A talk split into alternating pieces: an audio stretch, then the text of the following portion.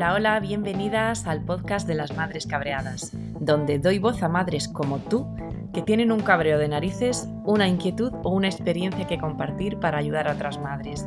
Soy María Sánchez, madre veterana de tres y experta en cabreos en las diferentes etapas de la maternidad. Ahora estoy en la adolescencia y he recorrido mucho para llegar a la conclusión de que los cabreos compartidos con humor y un punto de ironía se pasan más rápido. Llevo 10 años poniéndolo en práctica con otras 25.000 madres.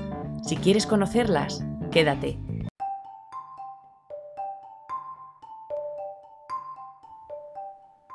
Hoy nos vamos a descabrear, o cabrear, no sé muy bien, ya veremos cómo termina esto, con Paula Miñana, que nació en Murcia, estudió ADE, pero tras una etapa en el sector de la banca y de las finanzas se dio cuenta de que debía encaminar sus pasos hacia su verdadera vocación, la educación. Al nacer su primera hija y tras una experiencia desagradable con el recibimiento de su embarazo en su empresa, decidió iniciar sus estudios de Magisterio de Educación Primaria, que complementó con las especialidades de inglés y audición y lenguaje. En las últimas oposiciones ha obtenido la plaza por la especialidad de primaria. Es madre de tres hijos, de 12, 10 y 8 años y autora de dos novelas publicadas por la editorial Espasa. Atención, tomen nota. Nosotros en singular se dice tú y yo y, si sentara la cabeza, pensaría con el culo.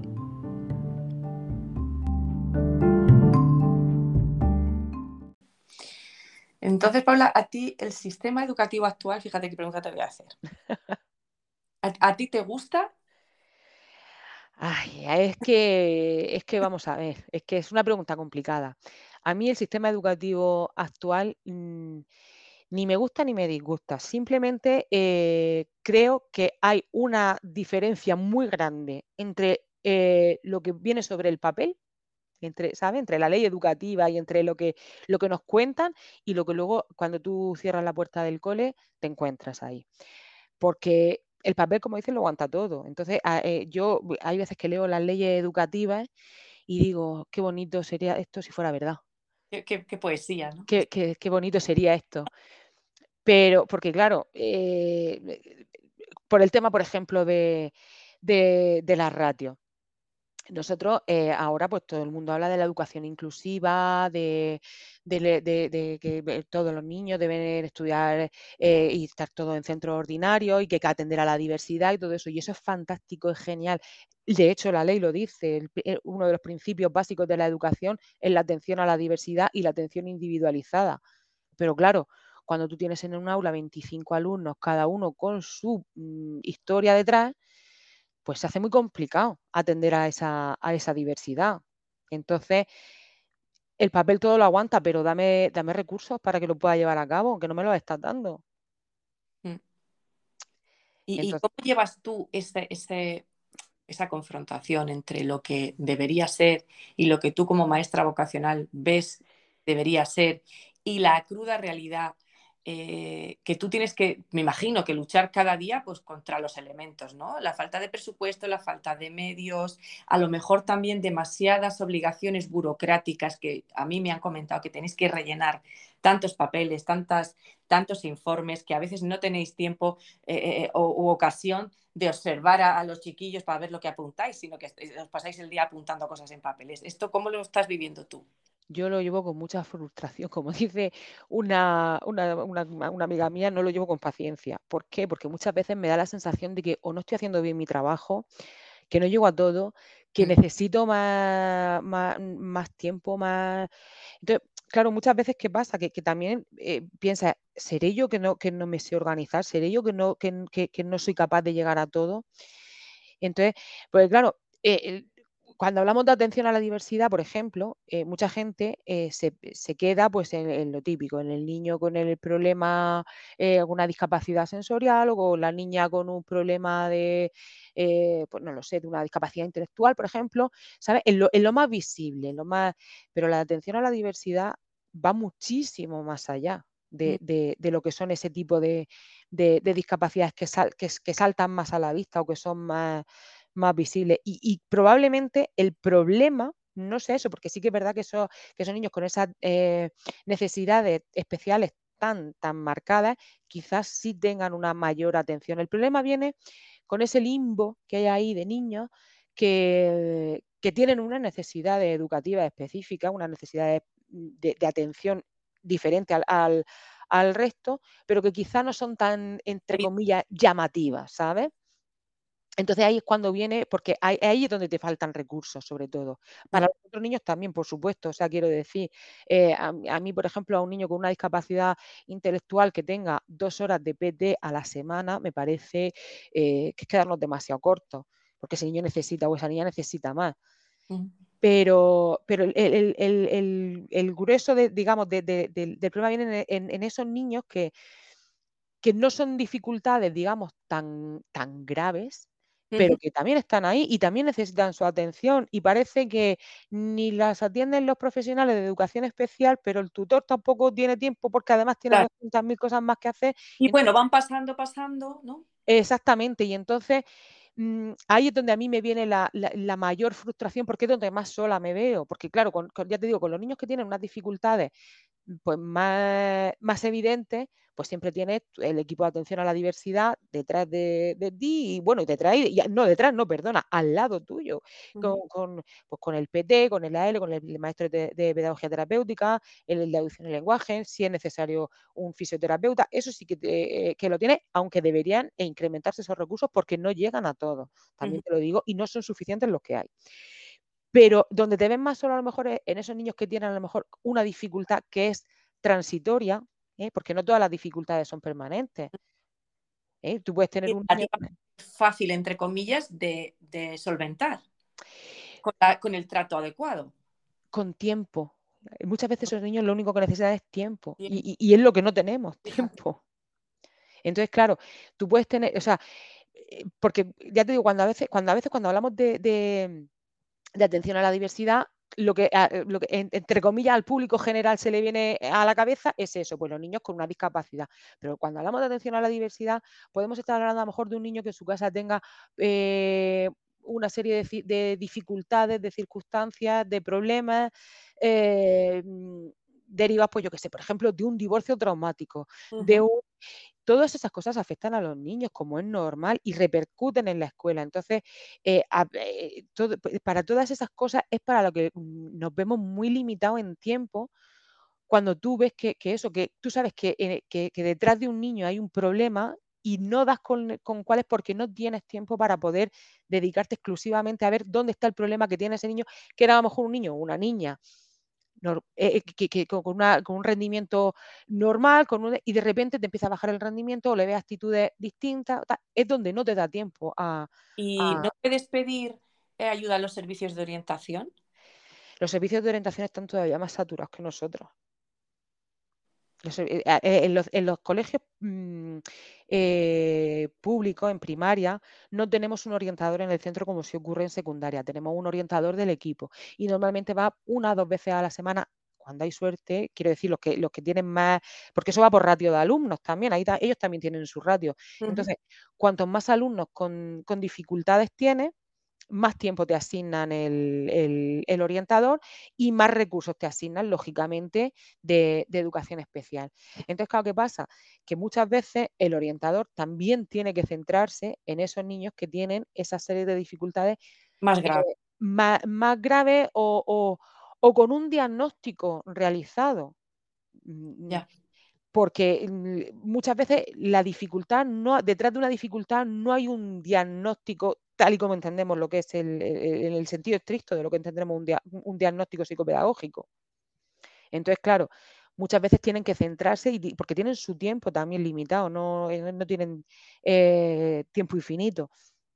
Entonces también, eh, pues eso, los servicios de orientación hacen una gran labor, pero también les falta tiempo, nos faltan orientadores también.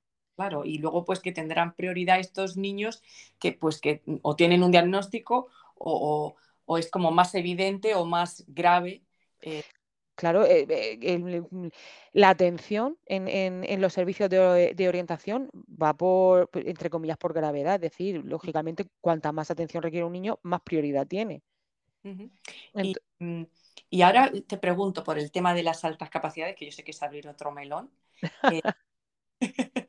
Eh, em, pues me vas a contestar lo mismo, que, no hay medios, pero eh, ¿cómo se trata esto en los colegios? Eh, ¿Se trata de la misma manera o tienen la misma prioridad que un niño que tenga dificultades?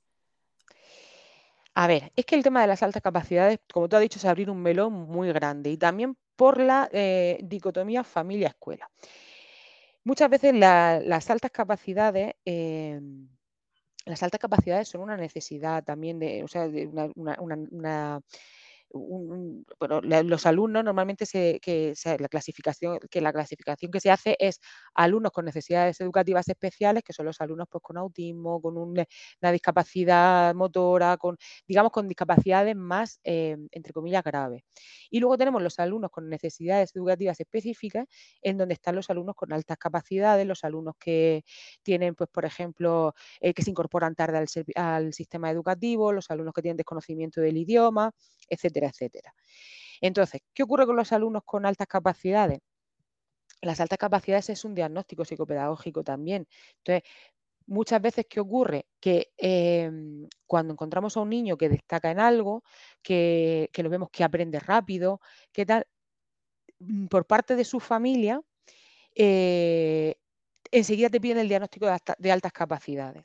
Entonces, claro, dice, bueno, vamos a ver, el, eh, esto es, mm, y quieren que se lo diagnostiques ya, o sea, mándalo ya al, orientador. Entonces, eh, ahí hay un, poco de, digamos que, cuando, por ejemplo, tú ves una dificultad en un niño, la familia no quiere muchas veces ni oírte hablar y te dice, no, no, no, mi hijo no le pasa absolutamente nada, no quiero que lo vea el orientador, pero cuando lo que se sospecha son altas capacidades, como parece que eso es algo entre así, digamos, eh, bueno, pues enseguida quieren que, sean diagnosticados. Y no todos los talentos son altas capacidades.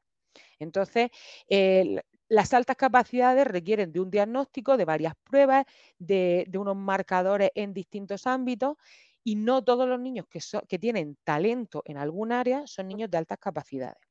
Entonces, ¿cómo gestionamos todo esto en la escuela? Pues exactamente igual que se gestiona cualquier otro tipo de atención a la diversidad porque para nosotros es exactamente lo mismo. Un niño que tiene altas capacidades o que sospechamos que tiene altas capacidades que un niño que sospechamos que tiene TDAH o que un niño que, sospechamos que tiene dislexia. A nivel educativo, eh, el, tratamiento, digamos, o el protocolo es el mismo. Es decir, derivar al orientador, que el orientador haga su diagnóstico y una vez que tenemos un diagnóstico, pues hacer una adaptación de su, de su bueno, no, del currículo, porque normalmente con estos alumnos no se adapta el currículo a nivel de contenidos, pero sí una adaptación a nivel de, pues, de medios, de actividades, etcétera, etcétera. Entonces, ¿qué ocurre? Exactamente lo mismo que, con lo que, lo que hablábamos antes. Primero falta de tiempo y luego falta de medios. Cuando te encuentras un niño que efectivamente viene ya diagnosticado con altas capacidades, la Consejería de Educación aquí en Murcia tiene unos planes de, mm, no de refuerzo, sino unos planes, unos mm, talleres de ampliación para, altas capacidades, para alumnos diagnosticados con altas capacidades, que se pues, eh, por las tardes en, eh, pues no sé si son dos horas, dos días a la semana o algo así, los que se trabajan, pues los niños pueden elegir eh, distintas actividades para, trabajar. ¿Qué ocurre? Pues que muchas veces eso, ese, em, eh, o entrar a, eso, a esos programas se debe solicitar, eh, creo que es por marzo o abril. ¿Qué pasa? Pues que tú en marzo o abril la mayoría de las veces no tienes un diagnóstico. Entonces, claro, si a ti te diagnostican a tu hijo, por ejemplo, porque eso va de curso en curso. O sea, quiero decir, tú puedes empezar un curso y que el diagnóstico te lo den al, curso siguiente. Entonces ya te tienes que esperar un año para, eso. Entonces, todos estos plazos burocráticos y todo eso es lo que yo considero que debería un poco flexibilizarse a la hora de trabajar con, todas estas cosas. Que, que, si a tu hijo lo han diagnosticado en, en mayo y el plazo para pedirlo para el curso siguiente era hasta abril, pues que te dejen ampliar ese plazo, porque si no, tu hijo va a perder un año de, poder.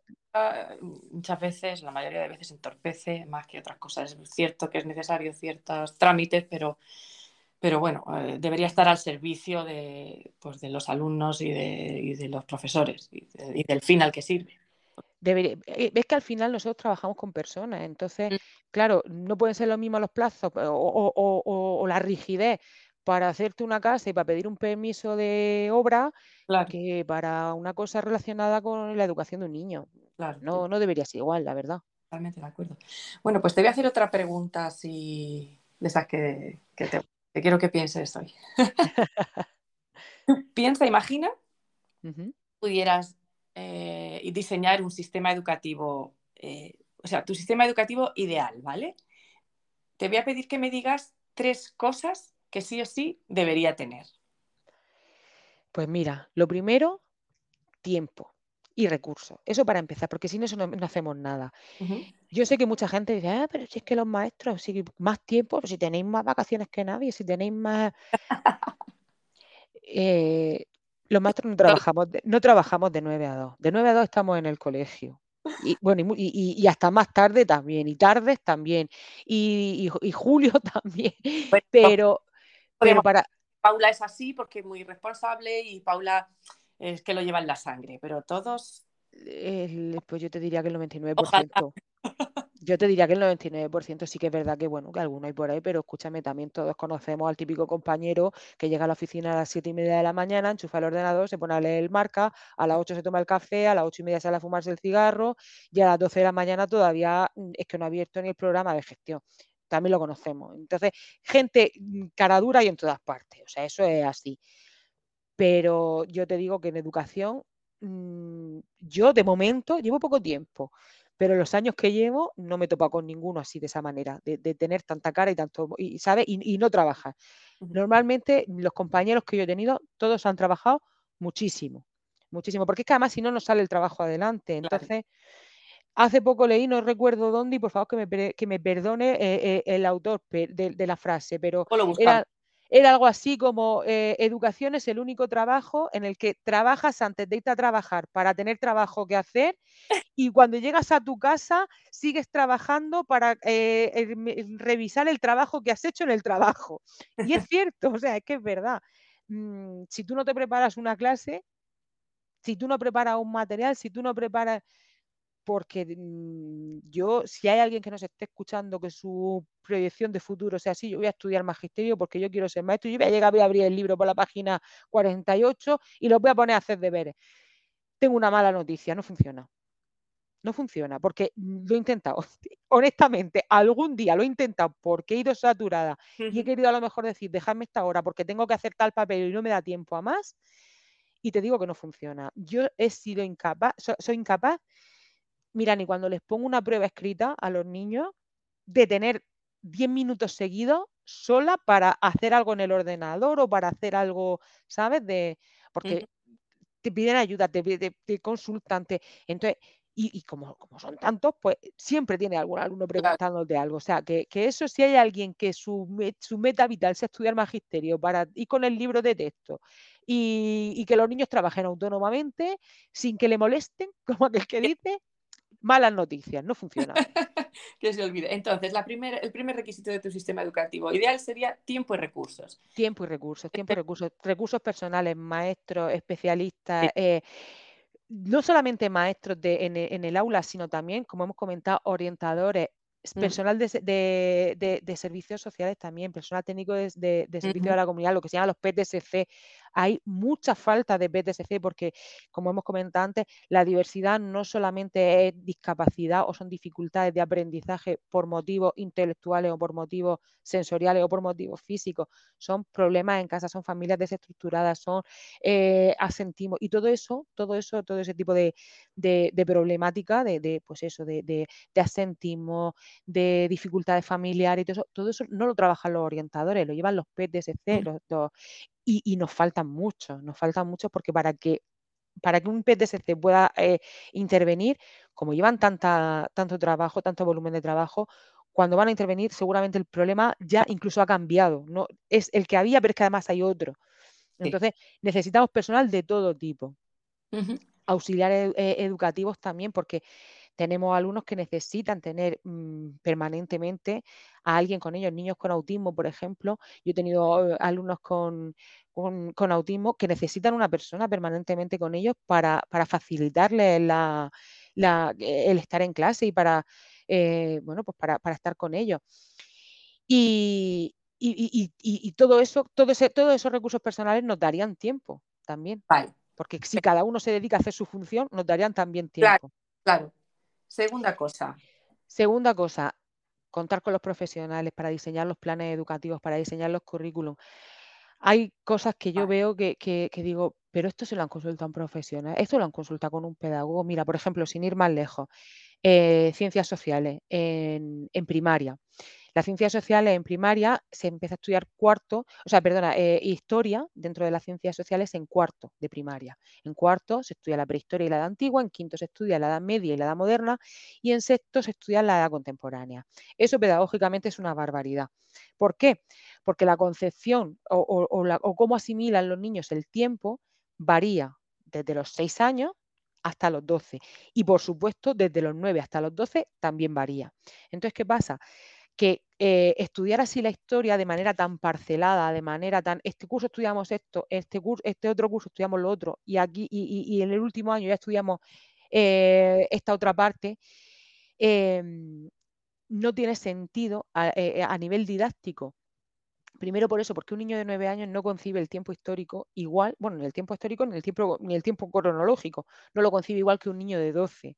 Y segundo, porque eso lo que provoca que es que luego em, muchos niños eh, y muchos adultos, ¿eh? no, ya, no, ya no niños, ya de adultos, eh, lo, que son los horizontes temporales, es decir, lo que, la concepción que tienen de lo que dura una etapa histórica, Muchos piensan que la prehistoria duró lo mismo que la edad antigua y que la edad antigua duró lo mismo que la edad media, porque como le han dedicado el mismo tiempo a estudiarlo, su, concepción es esa. Entonces, ¿qué ocurre? Que luego muchas veces hay dificultades a la hora de estudiar historia porque las bases no se han sentado bien. Entonces, otro requisito que yo le pediría al sistema educativo es que, eh, consulten por favor a la gente, a, a, los que se dedican a estudiar todas estas cosas, porque además hay una cantidad de cosas que, vienen en los currículos de, los currículos de primaria, que no sirven absolutamente para nada, pero para nada. Quiero decir, por ejemplo, cuarto de primaria, lengua. Hay, eh, hay uno de los contenidos de, lengua. Yo te estoy hablando de toda la ley anteriormente, o sea, de, la, de la LOMCE. La LOMLOE todavía, eh, eh, estoy en ello, porque es que además todavía ni siquiera. Vacación en ella. No, estoy leyéndomela, pero ¿sabes qué pasa? Que todavía el decreto autonómico no ha salido, mm. porque piensen que para octubre seguramente saldrá. Bueno, sin prisa, ¿sabes? No, no tenemos prisa ninguna. Eh, entonces, en cuarto de, primaria, por ejemplo, uno de los contenidos de, lengua es em, las características del texto, cohesión eh, coherencia ¿me puedes explicar para qué un niño quiere saber, un niño de nueve años o de diez años, para qué necesita saber eso? Y además que no lo entiende muy bien. Yo eh, este año eh, lo he estudiado con mi hijo y, son conceptos súper abstractos que es verdad que a ellos les cuesta muchísimo. Pero si yo lo que quiero es que un niño me escriba un texto coherente y un texto cohesionado, vamos a darle tiempo a ese niño mm. para que escriba, Quiero decir, a escribir se aprende escribiendo, si es que eso no, hay, más, no hay más historia. Entonces, mm, ¿para qué quiere un niño saber cuántas clases de adjetivos hay? Si luego a lo mejor no sabe ni construir una frase por, escrita o, porque no le ha dado tiempo, porque no ha tenido tiempo para escribir en clase. Mm. Porque no se potencia, por ejemplo, la escritura creativa, porque no tenemos tiempo para ello. Volvemos a la creatividad. Efectivamente, efectivamente, si es que además cuando tú potencias, por ejemplo, escritura creativa, cuando tú eh, haces que un niño escriba eh, y, desarrolle su imaginación, es que además está desarrollando también todas esas cosas que tú le quieres enseñar, pues eso, la cohesión, la coherencia, la adecuación, todo eso que tú le quieres enseñar a, un niño, se lo está enseñando. lo, está aprendiendo primero efectivamente, entonces cuando tú ya a un niño le enseñas que, el texto tiene que ser eh, cohesionado, es decir, que no puede ir saltando de un párrafo a otro como si fueran independientes, sino que tienes que ir uniendo un párrafo con otro. ¿Y esto cómo lo hacemos? Porque todo eso, cuando ya ese niño o esa niña ya lo sabe hacer bien, entonces, bueno, pues esto es lo que se llama cohesionar un texto. Claro, y lo entiende. Y lo entiende perfectamente. Directamente. Pero claro, eh, eh, es eso. O por ejemplo, todos los centros tienen su plan lector, ¿vale? Eso además es obligatorio tener un plan lector y hay que fomentar la lectura y todo eso.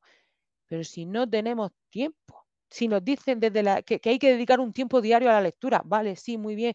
¿De dónde lo saco ese tiempo diario a la lectura? Si no tengo tiempo.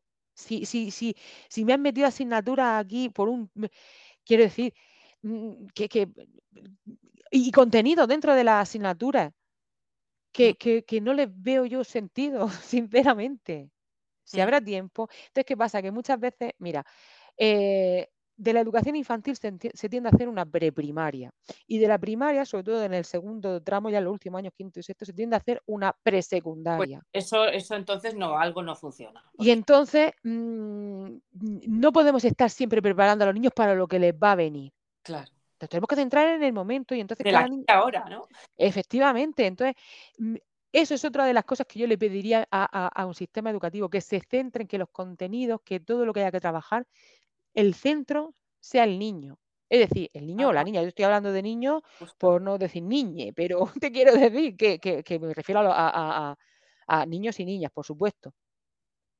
Es, son ellos el centro de lo, que tenemos que... Y sobre todo, eh, mira, eh, en la misma ley te dice eh, que, todas las actividades, que toda la, acción educativa se tiene que, centrar en, el entorno del niño, en, obtener aprendizaje significativo, en aplicar a su... Pues, pero claro, si luego tú eso no me lo acompañas de unos contenidos que me permitan que, yo los adapte al entorno cercano del niño y a, lo que él necesita, entonces, ¿cómo lo hago? Mm. Entonces, y luego, una tercera cosa que yo le pediría también al sistema educativo es... Una cuarta, pero llevo tres ya, ¿eh? Bueno, pues una cuarta. Voy ¿Puedo pedir? Pues yo pido esto la carta, como la carta de los Reyes Magos. yo le pediría que, la educación no sea entre cuatro paredes. Uy, qué importante. Espacios abiertos, espacios en la naturaleza, que los centros escolares no sean esos bloques de hormigón enormes, eh, con pasillos interminables y con clases en las cuales se cierra la puerta. ¿no? Yo quiero una escuela abierta, yo quiero una escuela...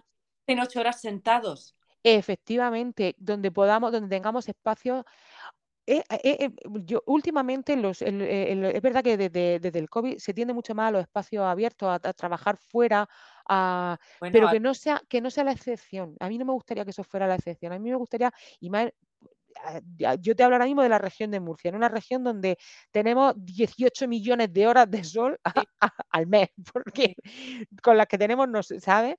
Mm que podamos sacar las clases fuera, que podamos, eh, que tengamos, pero que, que, no que no dependa de nosotros, de los maestros, de nuestra buena voluntad de voy a organizarlo, sino que, que, eso se haga de manera mm, habitual. Y sobre todo, Jolín, es que si vamos a aprender, por ejemplo, en ciencias naturales sobre las plantas, pues que nos olvidemos de la pantalla digital, que nos olvidemos del libro y que nos vayamos al patio, que cojamos plantas, semillas, que plantemos, que nos manchemos las manos. Claro porque así vamos a ver, por la, si, si tú plantas una judía y en tres días tienes ya la planta mm, fuera, mm. pues, mm, que no hay que esperar tampoco, porque eso sí que es verdad que los niños son muy impacientes. Entonces, cuando haces experimentos con ellos, tienen que ser cosas que se resuelvan muy rápidamente, porque si no, pierden el interés. Entonces, pues todas esas cosas que, podamos hacerles, pero que te digo, que no dependa de, de, nuestra voluntad o de nuestra iniciativa, sino que se contemplen dentro del sistema educativo como ya lo hacen otros sistemas educativos. Creo que te van a tener que llamar a ti para la siguiente ley porque me encantan las cuatro que has dicho. Yo casi que mejor no, ¿sabes?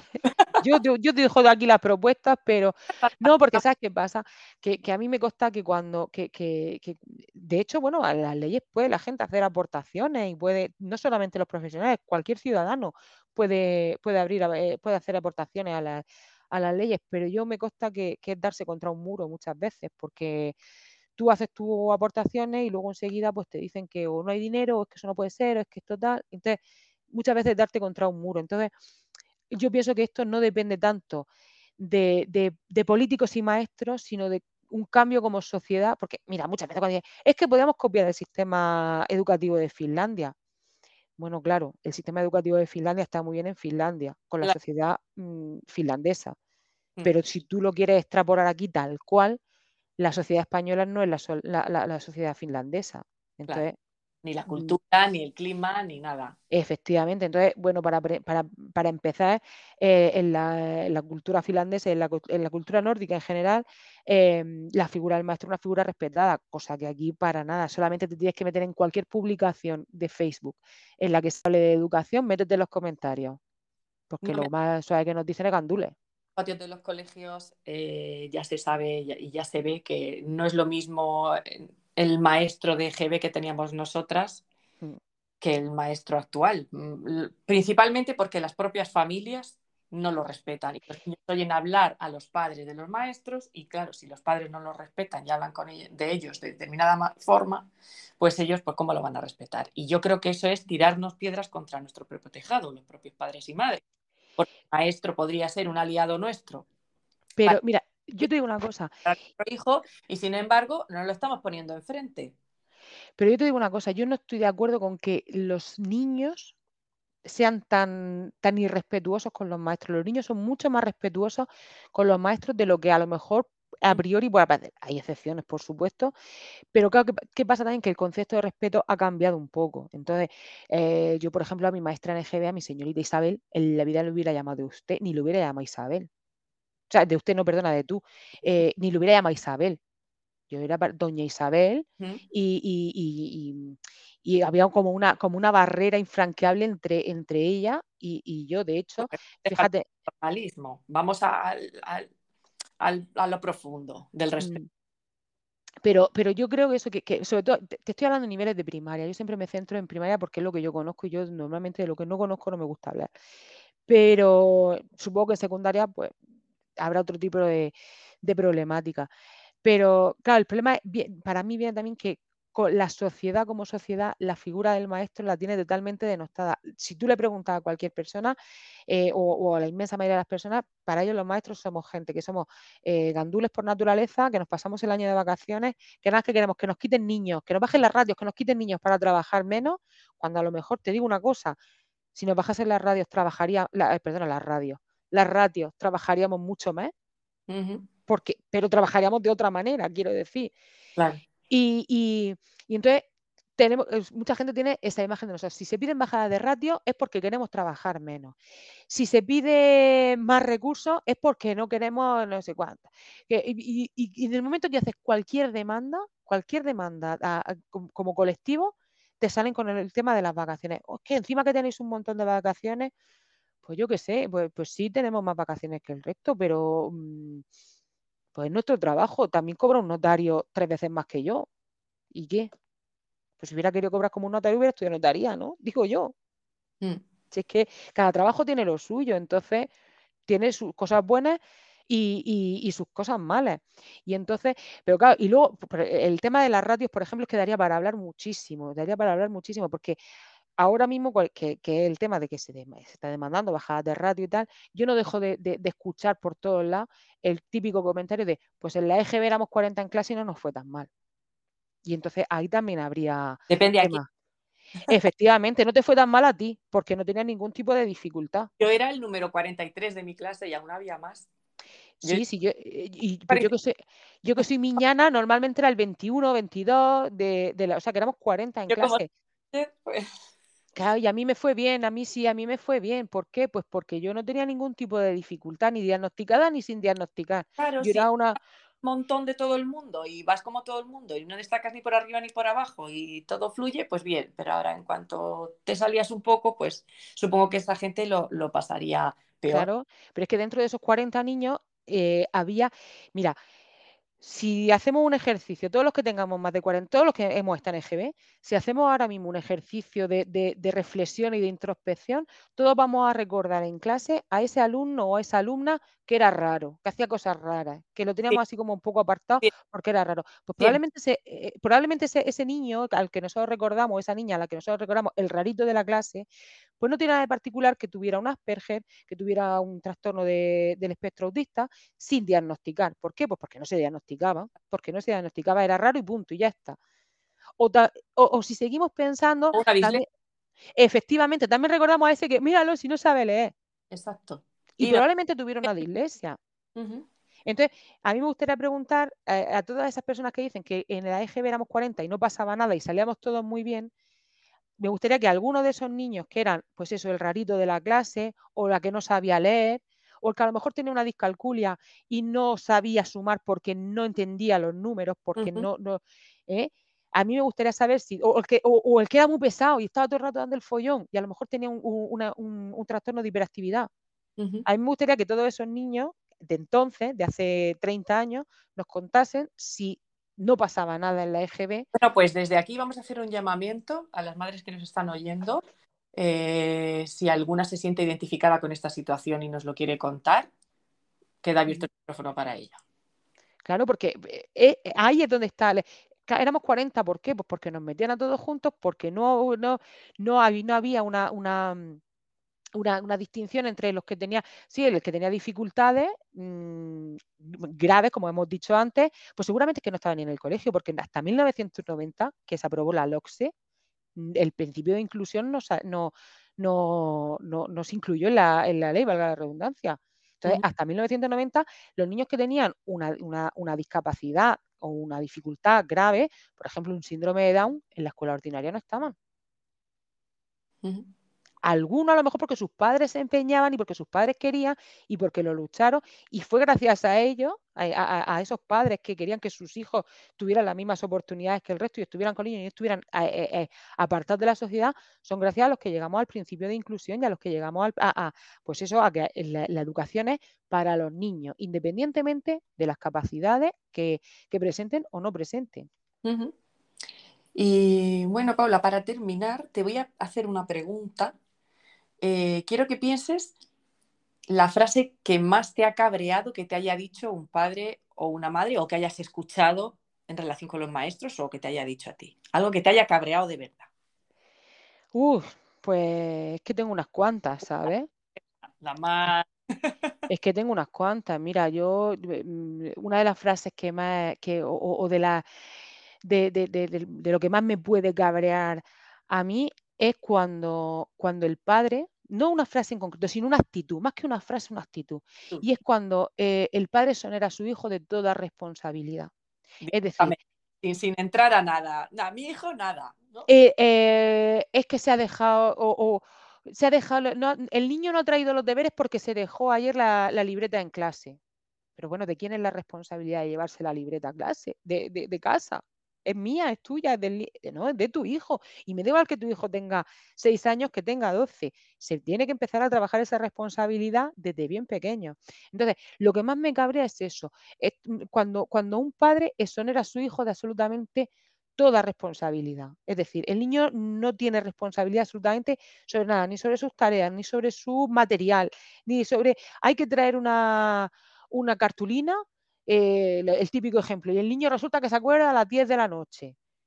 Pues, y entonces el padre va y, si mueve, Roma con Santiago para encontrar. No, que ese niño vaya al colegio el día siguiente sin su cartulina y sin nota de su padre. Hay un meme súper gracioso. Sí, lo he visto. Millonario, no, bueno, si quieres ser millonario, pon una tienda de cartulinas que habla los domingos por la noche. Efectivamente.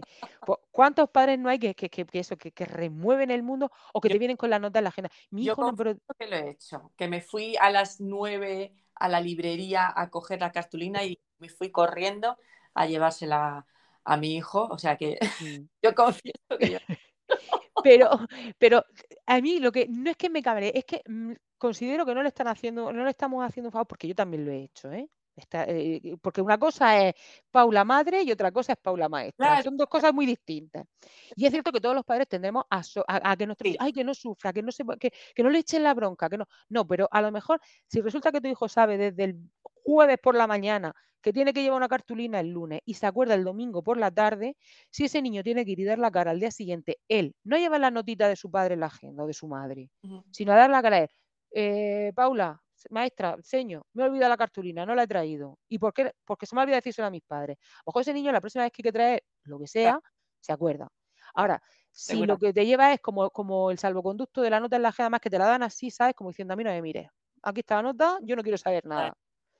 ¿Sabes? Entonces, eso sí que es una actitud que me cabrea, pero no porque considere que los padres lo están haciendo mal, sino porque considero que dentro de, de intentar proteger a los niños, lo que estamos haciendo es, mm, pues eso, hacer, perjudicarlo. de aprender. Efectivamente. Que los niños se tienen que frustrar y que los niños tienen que, que, si, si, les tiene que caer una bronca por, por, no haber hecho algo o les tiene que caer una reprimenda, tiene que caerle porque en algún momento de su vida van a tener que empezar. ¿O qué pasa? Cuando estén trabajando y tengan que presentar un informe a, su jefe, van a llevar una nota de su padre, mi hijo no puede hacer el informe de contabilidad del trimestre porque se encontraba mal. Hombre, en algún momento tenemos que aprender a, a, a asumir esas responsabilidades. Es cierto, pues muy bien, Paula. Eh, llevamos 80 minutos de, programa. he estado súper a gusto, se me ha pasado volando. Eh, podríamos seguir hablando aquí indefinidamente y de hecho no descarto que volvamos a hablar de otros temas interesantes, entre ellos tu novela y otras cosas que puedan ir surgiendo. Muchísimas gracias por tu tiempo y por todo lo que hemos aprendido y por tu disposición. Y siempre, siempre es un placer hablar contigo, ya lo sabes. Lo mismo te digo, muchas gracias a ti por contar conmigo y ya sabes que me tienes a tu disposición cuando lo necesites y para lo que lo necesites. Muchas gracias y gracias por escucharnos a todas y a todos.